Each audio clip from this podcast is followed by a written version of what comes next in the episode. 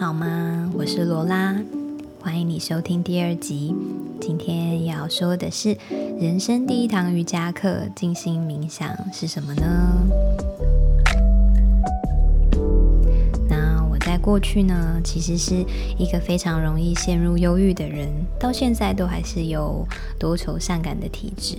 有熟识的朋友常常都会觉得我很奇怪，为什么会把习惯把简单的事情是想得很复杂，然后也会去压抑自己的情绪啊，不太善于沟通跟表达。过去十年间，我的人生经历了很多的震荡，在人与人的关系上都有很多戏剧化的经验。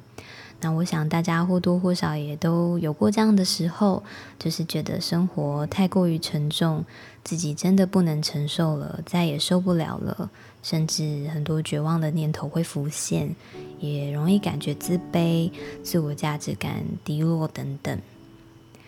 那大约是在七年前，也就是二零一四年，那那个时候呢，我刚生完我儿子，就是第一个宝宝。然后产后一年开始，终于要准备运动。那在那个时候就去参加了健身房的免费课程，其实也不是免费啦，就是你只要付月费，它就会有给你很多的课程随附在里面，你可以去参加。那那个时候就上了人生的第一堂瑜伽课，结果从此就没有停止过对瑜伽的热爱。我发现这项运动跟我很契合，它虽然没有办法彻底改变我多愁善感的这种习性，但是呢，在那个时候却让我的人生稍稍的被平衡了，而且不知不觉，原本其实我有一种过一天算一天的悲观态度，慢慢出现了一些转机跟曙光。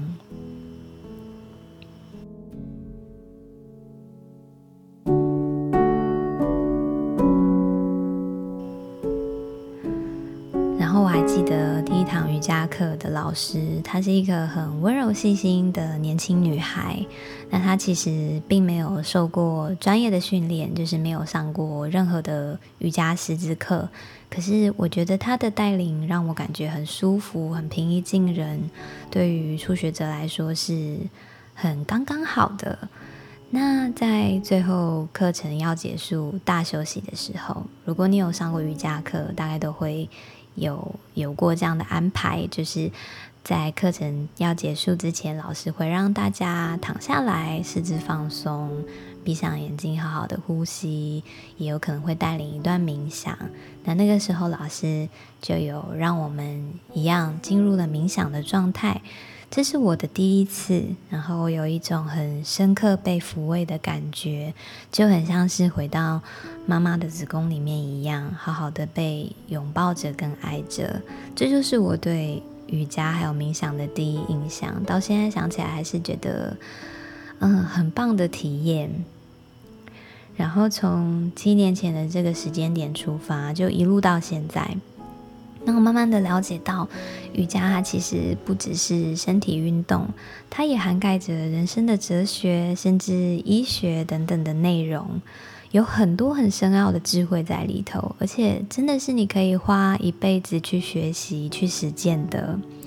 我也发现，瑜伽最终讲述要去达成的境界，还有那些真理，其实跟很多的宗教或者是古老的圣贤哲学家、心理学家等等，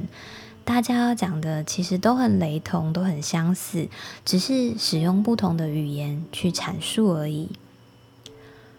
所以呀，无论你选择怎么样的一套系统来进行你的个人修行，来让你可以获得疗愈。其实，只要这套系统它是基于一个良善的出发点，而且可以为你带来内心真正的平静，那我相信都会是很好的，是最适合你的。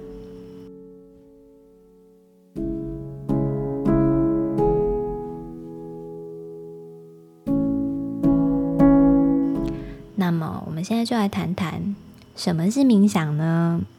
你也许有听过冥想、正念。静心、静坐、内观等等等等的词汇，也有各种各类的课程，不同的导师带领的方法也会不同。但其实出发点都是一样的，就是要让我们远离烦恼，明心见性。所以在聊冥想之前，我们就先来认识什么是烦恼好了。这个无形无相，你摸不着、碰不到的东西，可是却一直笼罩着我们的，它到底是从哪里来呢？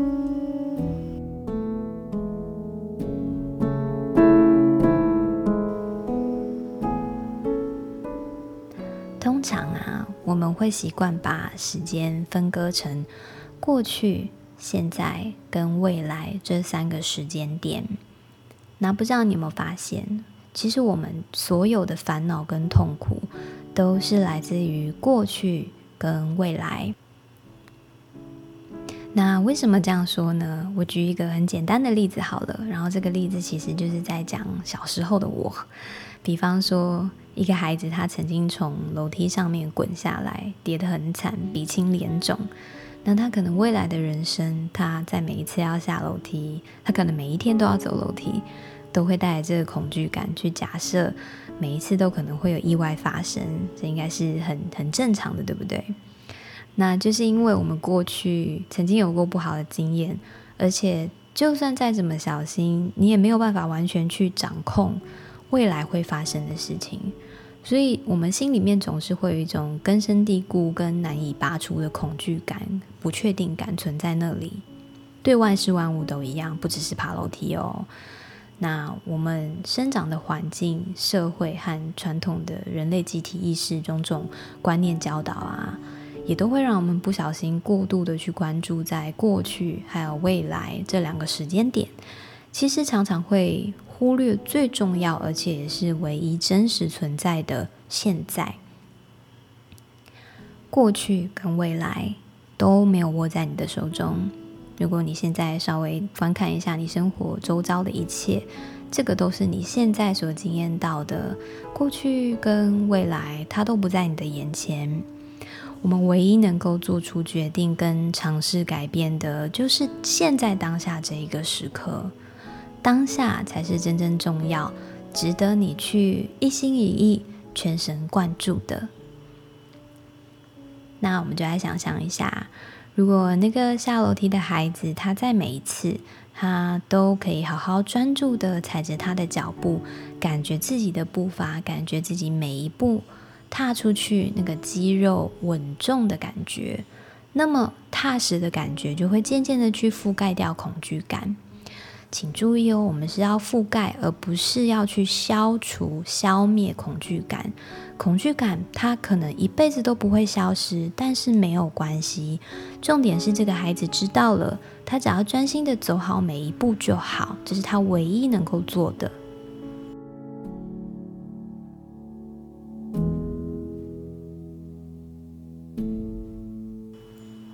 好。那有什么方法可以带领我们回到当下，不要一直被过去还有未来给干扰呢？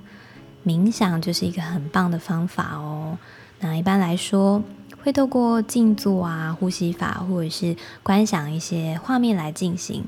无论是什么样的方法，都是希望可以帮助你更加专注，让身体跟心灵平安的共处。一层又一层的抽丝剥茧，去放下你执着的心，用平等心去看待所有的无常变化。每一个人的生命经验都不同，在冥想的过程当中，一定会有不一样的感受跟发现。我觉得冥想就好像是在山林里面走步道一样，你每一个拐弯都会有不同的。风景跟发现，这边有这样子的树，那边有那样的植物或昆虫、动物等等。但是，无论你发现了什么样的情绪跟想法，接下来要说的很重要哦，也就是冥想的原则跟撇步，那就是，请你在冥想的过程当中，把自己当成观察员，去看着那些风景经过就好，无论好坏，无论悲伤或快乐。都平等看待，你不去批评，也不去眷恋，不去把他们紧紧抓住，试着把你自己的这些主观感受去改用一个客观的角度看待。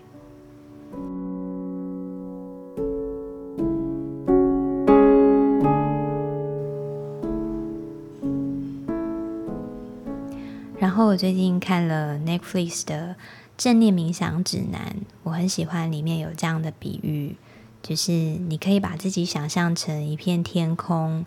然后在天空上面会有各种形状的云，也会有打雷、闪电，也会下雨。这些就很像是你的念头跟想法，还有情绪种种来来去去，阴晴不定。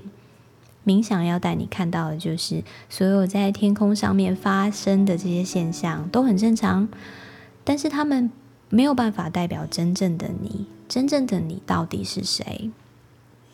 真正的你就是在背后那片容纳一切发生的背景，就是那片天空本身。真正的你是看着一切发生的觉知者，然后最终啊，冥想这个看似很仪式性的练习，仪式感最近很流行这个词汇，你还是要把它实践在生活当中。也就是说，在进行每一个日常的工作琐事，都去尽量带着冥想时候所学习到的专注跟觉察力。比方说，早上起床、刷牙、切菜，或用电脑打字、走路、吃饭等等，你都可以进入类似冥想的状态，去观察、看见、觉察自己那些跑来跑去的想法，然后放下它们，回到你要完成的工作上，享受当下那个无穷无尽的感觉。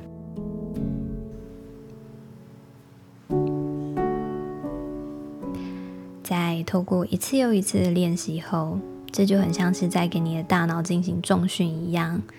你会越来越熟能生巧，而且慢慢的就不会一直去回头看，重复那些旧的感觉跟情绪，一直放不下，也不会一直去疯狂的假设还没有发生的事，搞得自己很焦虑、很恐慌，内心一堆小剧场在那边演来演去。有没有觉得这个听起来很熟悉呢？那这样一来，就可以带着更有智慧的直觉力量，去为你的人生每一步做出正确跟平静的行动。那说到这里，实在是解释太多了。最重要的，其实还是要回到你自己个人的体验上哦。在进行冥想之前，啊、你可以做一些准备。如果你需要参考的话，我把它列出在这一集的文字说明里面，你可以点击进去参考看看。